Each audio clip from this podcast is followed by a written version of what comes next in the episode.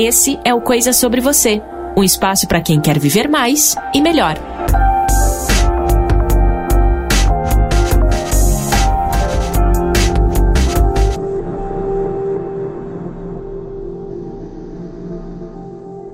Olá, seja mais uma vez bem-vindo a mais um episódio do Coisa Sobre Você. Bianca Oliveira por aqui, tudo bem?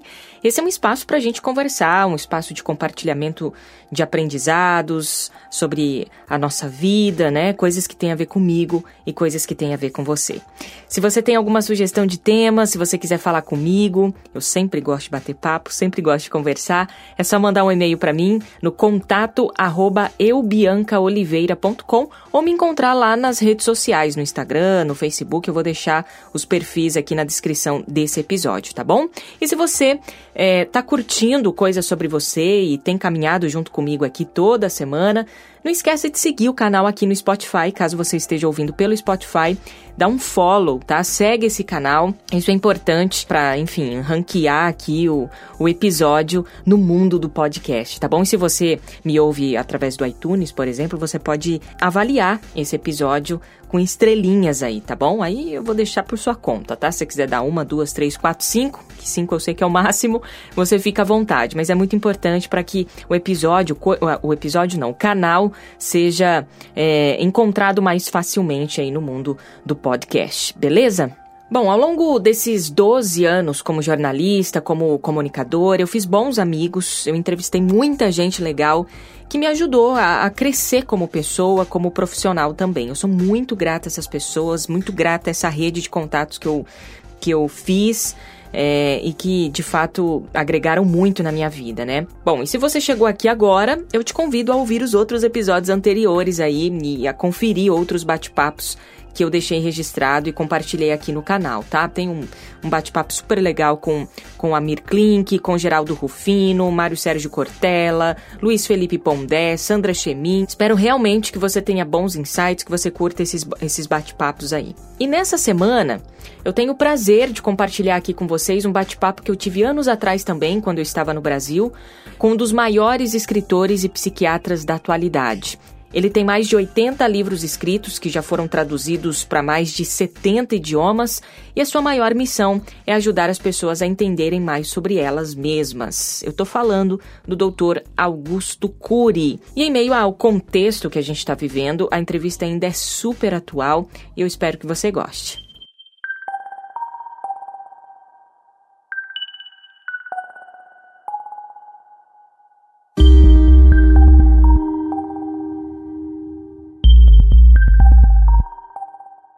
Doutor Augusto Cury, seja bem-vindo. Obrigado por aceitar falar com a gente. É um privilégio estar aqui falando sobre a mente humana. Um mundo mais complexo e também complicado. Quando nós não temos problemas, nós os criamos. É verdade. Agora, doutor, para a gente começar, é, o que te fez virar um escritor? O que, que te incentivou? Como é que você com começou a escrever livros? Quando estava na faculdade de medicina, eu passei por uma dor emocional intensa e a dor ou nos constrói ou nos destrói. Eu usei a dor para me construir, para investigar as tramas da minha angústia, é, o processo de construção de pensamentos perturbadores, o sofrimento por antecipação. E isso foi o início da, da minha construção teórica sobre o funcionamento da mente, sobre o eu como autor da história, os papéis consciente e inconsciente da memória. É, eu comecei a escrever dezenas de páginas, que se tornaram centenas de páginas, depois de três décadas havia mais de 3 mil páginas, das quais ainda 2 mil permanecem inéditas.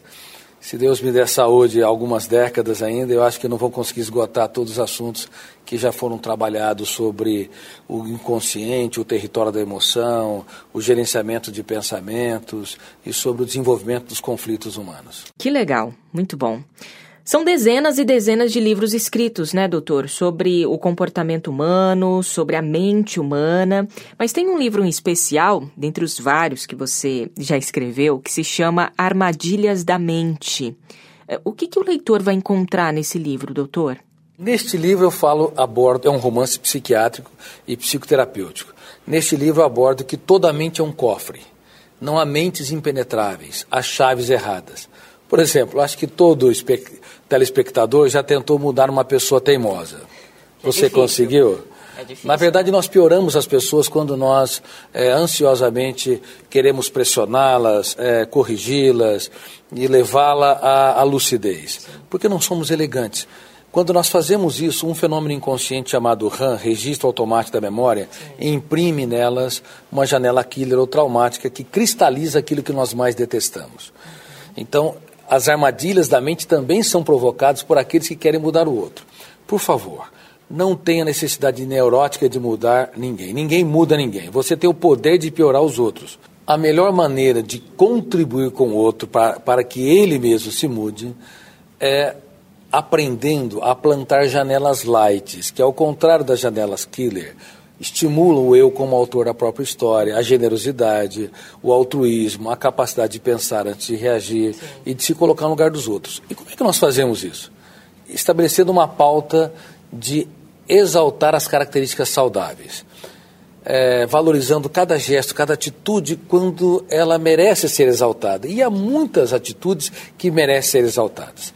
Então, o elogio, elogiar pelo menos duas vezes é, por dia a pessoa que nós amamos ou com as quais nós nos relacionamos, forma essa plataforma. Mas não apenas elogiar, ir além, surpreender. Como eu digo no livro Armadilhas da Mente, surpreender é você dar flores fora de data. Ou seja, é você dizer palavras nunca ditas. Um pai que vê um filho errando a mesma coisa e dizer para o filho: Filho, eu aposto em você, apesar de, de ter me decepcionado. E um, um, marido ou uma esposa chegar um para o outro e dizer, por exemplo, a esposa para o marido, os maridos são mais, normalmente são mais difíceis, mais, mais complicados, durões. mais durões. As mulheres são mais inteligentes e altruístas que os homens, eu quero deixar bem claro. O problema é que inventaram o cartão de crédito, mas isso é outra história. Bom, as mulheres chegar para os maridos e dizer: é, o que eu posso contribuir para te tornar mais feliz? Aonde eu errei e não soube? Invista nos seus sonhos. Ou seja, irrigar o território da emoção. Mas é incrível como as pessoas no mundo todo dançam a valsa da vida com as duas pernas engessadas. Para você ter uma ideia, 70% a 80% dos romances não duram 10 anos. Não porque eles não começaram bem, começaram no céu de um, de um afeto, de um, de um amor solene, mas terminaram no, no, inferno dos atritos. Mesmo que não se separaram, eles separaram no território da emoção. Não encantam.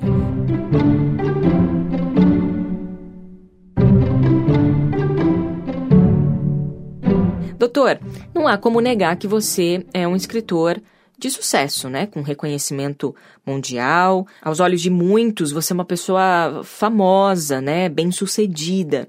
Mas eu queria saber de você. Qual o seu objetivo principal em produzir conteúdos, em produzir livros, escrever livros, doutor? A fama é efêmera. Ela passa como gotas de orvalhos que logo aparecem na mais insidiosa manhã e se dissipam aos primeiros raios solares do tempo. Então, viver em função de fama é uma estupidez da inteligência. É por isso que com muita humildade, embora a imprensa me considerou o autor mais lido da década, eu raramente dou entrevistas. Eu dou algumas oportunidades, como estou dando para você aqui. Procuro ter uma vida mais intimista, mais simples, porque eu sou apenas um passante, um caminhante que anda no traçado do tempo em busca de mim mesmo. Lá fora, nos outros países, eu dou entrevista com mais frequência. Aqui mais para preservar a minha, a minha família, a minha história mais simples de vida. E também quem vive em função do dinheiro empobrece. Eu tratei de pessoas multimilionárias, algumas das mais ricas do país. Eu vi muitos miseráveis morando em, falar, em palácios. Porque viver em função do dinheiro é, é a melhor maneira de empobrecer-se. Porque o que é mais caro é aquilo que o dinheiro não compra. Claro que eu tratei de pessoas multimilionárias que eram maravilhosas, excelentes, mas não para si. Eles não aprenderam a contemplar o belo, fazer das pequenas coisas um espetáculo aos olhos. Uma pessoa rica do ponto de vista psiquiátrico e psicológico não é aquela que tem mais dinheiro no banco, é aquela que faz muito das pequenas coisas, aquela que faz um show existencial diante da sua história de vida. Ou seja, são aqueles pais que falam das suas lágrimas para que seus filhos aprendam a chorar as deles. São aqueles professores que falam das suas, das suas derrotas para que os seus alunos entendam que ninguém é digno do pódio se não utilizar os seus fracassos para alcançá-los. Então, o meu objetivo com os meus livros é contribuir com a humanidade, com os mais diversos povos, para pensar antes de reagir, expor e não impor as ideias, trabalhar perdas e frustrações, para desenvolver uma mente brilhante e uma emoção saudável numa sociedade altamente estressante. Mais sólido sentimento é que a humanidade está adoecendo rápido e coletivamente, e a, e a, educação mundial, embora formada por professores notáveis, ela está doente, formando pessoas doentes para uma sociedade doente, porque nos ensina a conhecer milhões de dados sobre o mundo de fora, mas quase nada sobre o mundo de dentro. Ok. Muito bem. Bom, ao longo de décadas, né, doutor, você estuda a mente e o comportamento humano, você tem muitas pesquisas e dados divulgados, né? Todo o seu conteúdo também uh, serve demais para pesquisas de doutorado, pós-doutorado, enfim, o mundo acadêmico é, é beneficiado com os seus conteúdos, né? Ou seja, você é uma pessoa muito engajada com a pesquisa, né? Então tem, tem, tem muitas análises aí. E frente a isso, é, não sei, se desse para a gente estabelecer uma comparação né, com décadas passadas, o que, que você diria, doutor? A gente, né, a gente piorou, há um regresso, há um progresso ou não? É muito diferente? Enfim, eu queria, eu queria te ouvir um pouquinho. Eu tive o privilégio de descobrir duas síndromes é, na psicologia e a infelicidade de saber que grande parte da população mundial é, é acometida por ela. Uma é a síndrome do circuito fechado da memória e outra é a síndrome do pensamento acelerado. Vou falar sobre a síndrome do pensamento acelerado. Nas décadas passadas, o pensamento tinha uma velocidade. Vou usar uma metáfora aqui. Imagine o meu dedo. Ele tem uma circulação, uma movimentação. As pessoas pensavam, se preocupavam, ruminavam o passado, mas na atualidade nós aumentamos tanto os índices de informação. No passado duplicava-se a cada 200 anos, hoje duplica-se a cada um ano.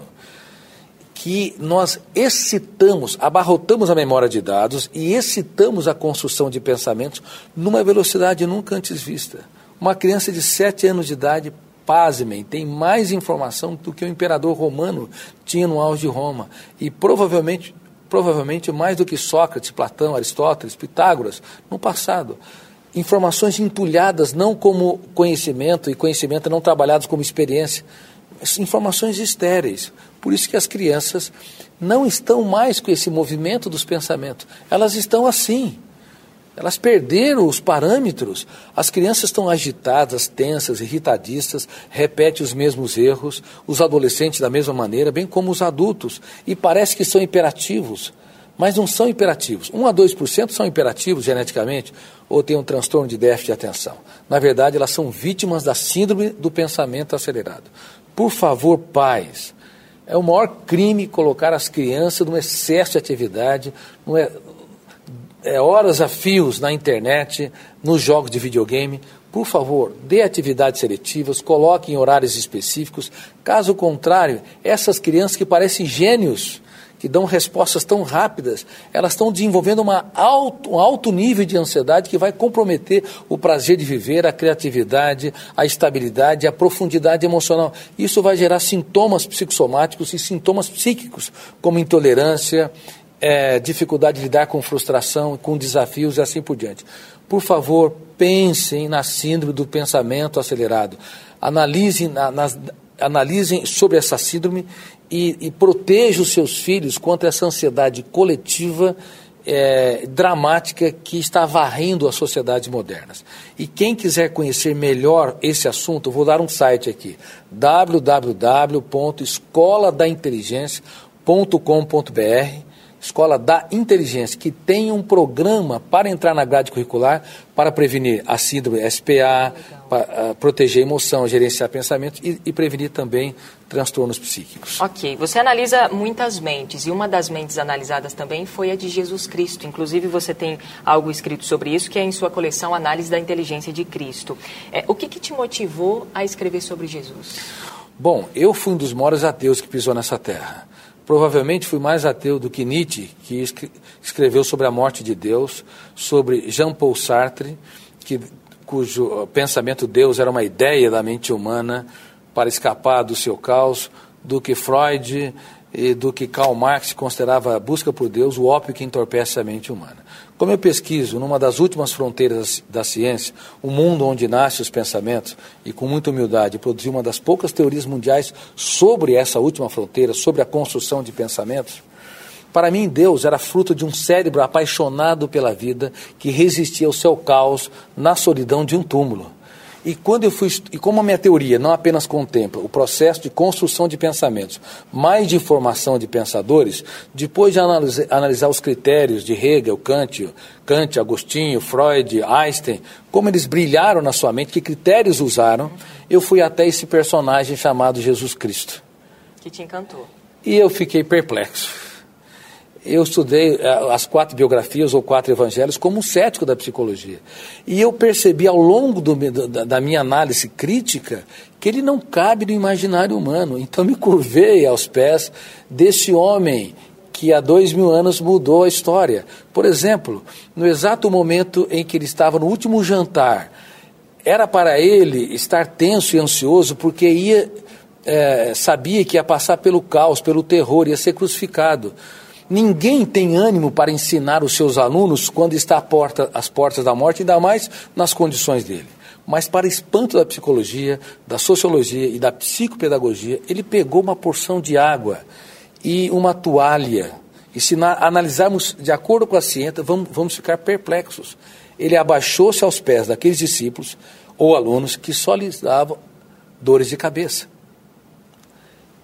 Ele quis ensinar a todos eles que uma pessoa verdadeiramente grande se faz pequeno para tornar os pequenos grandes. Eu estou lavando os seus pés, embora vocês sempre me decepcionaram, para que vocês, ao longo da sua vida, apostem tudo que tem naqueles que pouco têm. Nunca con considere um ser humano no rodapé da sua história, por mais que te frustre e te decepcione. E eu me perguntava: que homem é este? Que era capaz de fazer poesia no caos. Que homem é este que, é, diante de Judas Iscariotes, ao invés de puni-lo, lá no último jantar, lhe deu uma porção de pão, dizendo que eu não tenho medo de ser traído, eu tenho medo de te perder como amigo. Então, sob os olhos da ciência, eu fiquei extremamente atônito e percebi que este homem não poderia ser apenas um homem. Ele está além dos limites da imaginação. Foi aí que eu passei a crer nele como filho de Deus. E eu hoje sou um cristão, mas um cristão sem fronteiras. Eu não defendo uma religião. Tenho amigos em todas as religiões, inclusive amigos ateus do budismo, no islamismo. Mas sem dúvida nenhuma, independente de uma pessoa ter ou não uma religião, quem estudá-lo sobre os ângulos da ciência e destituído de preconceitos, provavelmente vai se curvar aos pés da sua inteligência, porque ninguém trabalhou tanto a emoção humana e, e transformou o caos e a oportunidade criativa como ele.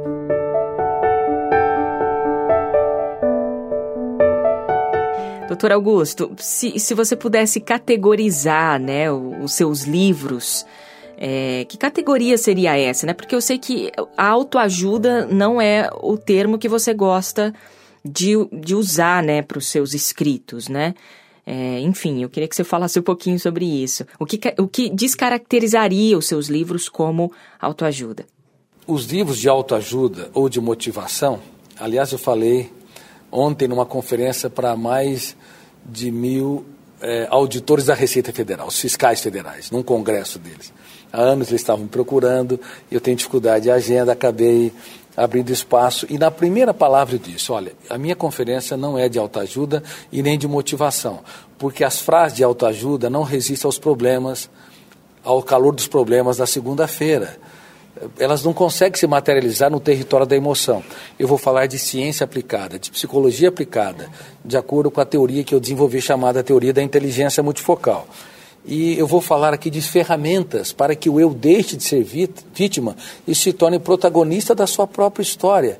Eu quis mostrar para eles: eu não sou gigante, eu sou psiquiatra, tratei, eh, fiz 20 mil sessões de psicoterapia e consultas psiquiátricas e não sou perfeito. Sou um eterno aprendiz. Todos os dias eu tenho que trabalhar essas ferramentas que eu ensinei a eles e que eu abordo nos meus livros. Gerenciar pensamentos. Quem não aprender a gerenciar pensamentos vai viver uma vida altamente estressante, mesmo que tenha sucesso material, intelectual e profissional. Proteger a emoção. Quem não aprender a proteger a emoção vai ter uma vida miserável mesmo morando em palácio. A indústria do seguro, ela cresce no mundo todo, mas ninguém fala do seguro emocional. Nas universidades dos países mais desenvolvidos, há um cálido silêncio sobre isso e proteger a emoção, segurar a emoção é fundamental. Se nós não aprendemos a, nos doar sem esperar a contrapartida do retorno, entender que por detrás de uma pessoa que fere há uma pessoa ferida, entender que, como o mestre dos mestres dizia, que a maior vingança contra o inimigo é compreendê-lo e, é, e perdoá-lo, e não odiá-lo e excluí-lo. E entender que nós não devemos ser agiotas da emoção, ou seja, cobrar demais dos outros e cobrar demais de nós mesmos. Vou brincar aqui. Quem cobra demais de si e dos outros está apto para trabalhar numa financeira, Sim. mas não para ter uma bela história de amor consigo e com as pessoas ao redor. Se nós aprendermos essas ferramentas, nós não vamos proteger a emoção. Sinceramente, eu já tratei de celebridades internacionais. Eu vi pessoas sofrendo dramaticamente porque nunca filtraram estímulos estressantes. São hiper preocupados com o que os outros pensam e falam de si. É, tem a necessidade neurótica de estar sempre certo tem uma necessidade vital de evidência social. Quando alguém critica ou quando não está em evidência, o psiquismo é invadido pelo estímulo estressante e elas desertificam o prazer de viver. Veja os números: 1 bilhão e 400 milhões de pessoas vão, cedo ou tarde desenvolverão o último estágio da dor humana, que é uma depressão.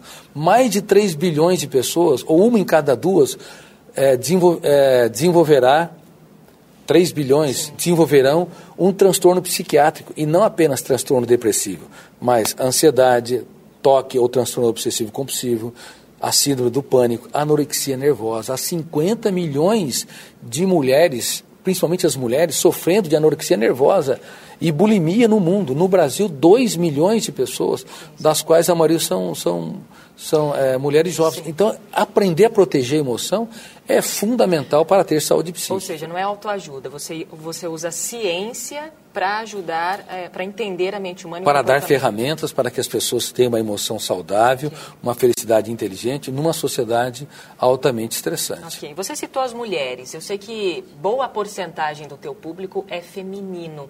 Eu não sei é, se eu estou certa estatisticamente, mas li numa entrevista sua que 90% é, do seu público são mulheres. Tem como explicar Bom, esse Em primeiro fenômeno? lugar, eu quero dizer o seguinte: as mulheres são mais inteligentes, altruístas e solidárias que os homens.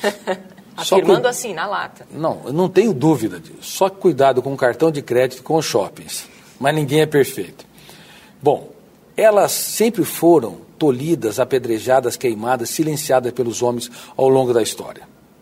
E se você perceber, até na época da, desse personagem incrível chamado Jesus de Nazaré, quando ele foi preso, quem estava com ele não eram os homens, os discípulos ou os alunos, eles saíram do foco de tensão. Estava lá as mulheres que não tinham medo de chorar as lágrimas e que não tinham medo de contemplar a sua dor.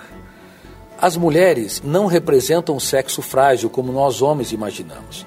Elas adoecem mais? Sim, de acordo com as estatísticas, elas adoecem mais no território da emoção. Mas adoecem não porque são frágeis, porque se doam mais, se entregam mais, amam mais, são mais éticas, dirigem melhor que os homens, até ao contrário do que nós pensamos. Mas todo soldado no fronte da batalha é mais facilmente alvejado. Então, consequentemente, elas acabam desenvolvendo mais transtornos. As mulheres me leem talvez porque eu tenha abordado que ela, as ferramentas para que elas possam proteger a emoção, gerenciar pensamentos e sejam felizes nas relações sociais. Mas, sinceramente, eu espero que as mulheres ocupem cada vez mais os mais importantes cargos nas sociedades humanas.